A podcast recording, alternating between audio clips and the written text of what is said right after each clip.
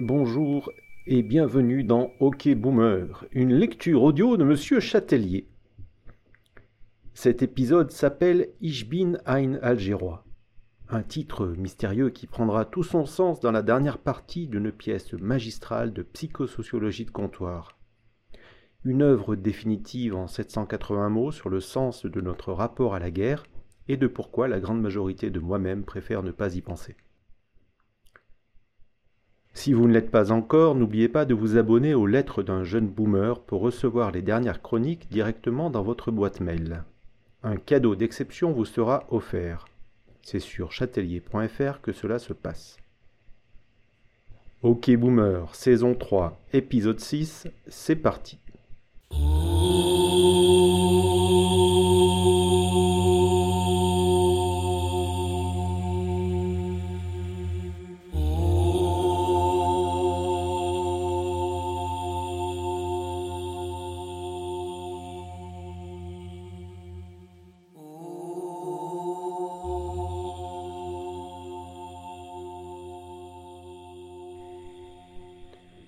Les jeunes d'aujourd'hui, ils ne savent pas ce que c'est la guerre.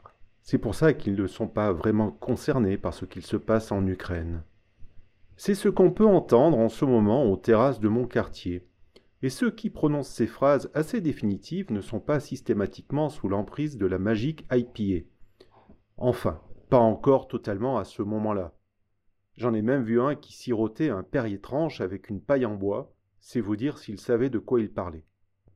Je ne contesterai pas totalement le fait que les milléniaux et leurs successeurs de la génération Z français semblent plus concernés à batailler pour leur retraite à 60 ans qu'à se mobiliser pour permettre à leurs camarades des bords du Dniepr d'atteindre cet âge-là plutôt que de finir noyés sous les bottes des gamins russes dans ce fleuve-ci.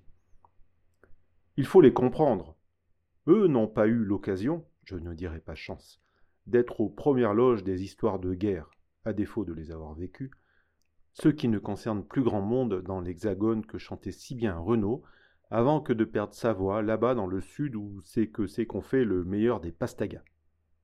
Pour ma génération, marquée d'un X qui nous permet de savoir à notre place dans le monde, c'est-à-dire euh, proche de la sortie, c'était quand même une autre limonade.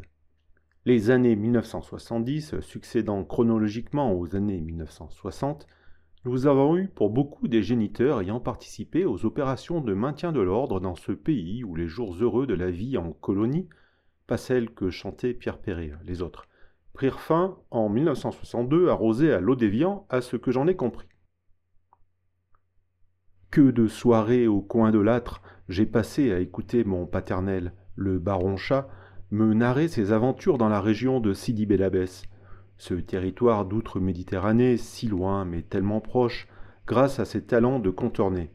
Les oliviers, le miel qui coulait à flot, les cèdres. Cette dernière phrase est sans doute l'un de mes plus gros mensonges de toute l'histoire des chroniques au Boomer.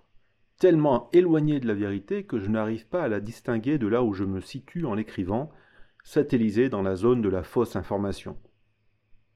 Des événements de là-bas, de ces 24 mois passés loin de chez lui à 18 ans, abandonnant l'Ovalie et ses amis pour aller se battre pour, non pas pour, mais parce que la France l'avait appelé comme tous ses camarades, et quand la France appelait, on répondait dans ces années-là chez ces gens-là.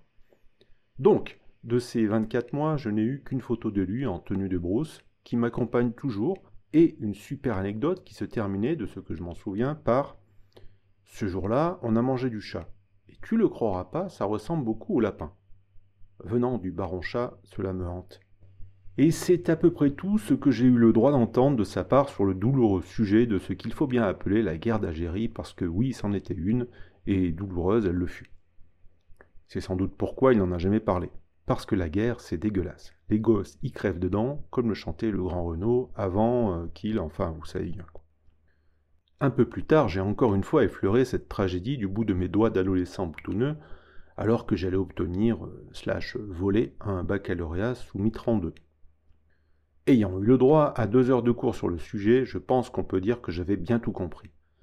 Mais ces deux heures de cours données par Sœur Rissin, un gentil surnom, comme savent les trouver les jeunes gens bien élevés, valaient tous les cours de Sciences Po que je n'ai pas suivis faute de, ben, sans doute de travail scolaire. Fan de Kennedy et amoureuse, platonique évidemment, du grand Charles, elle avait sur la fin de sa carrière un peu mélangé tout ça. J'ai souvenir de ce cours où elle racontait la venue de De Gaulle à Alger en 58 avec cette fameuse déclaration historique Ich bin ein Algérois. De cette page historique avec un grand H qui démontre et démonte aussi ce qui est incroyable, sans coup la supériorité de ma génération sur ces pauvres milléniaux quand il est question d'empathie avec les opprimés, et je vous mets au défi de me contredire devant les faits exposés, on peut sans doute en tirer une leçon de vie pour les générations futures. Si tu es chanteur à texte, ne plonge pas la tête dans le pastaga si tu ne veux pas y perdre ta voix. Oh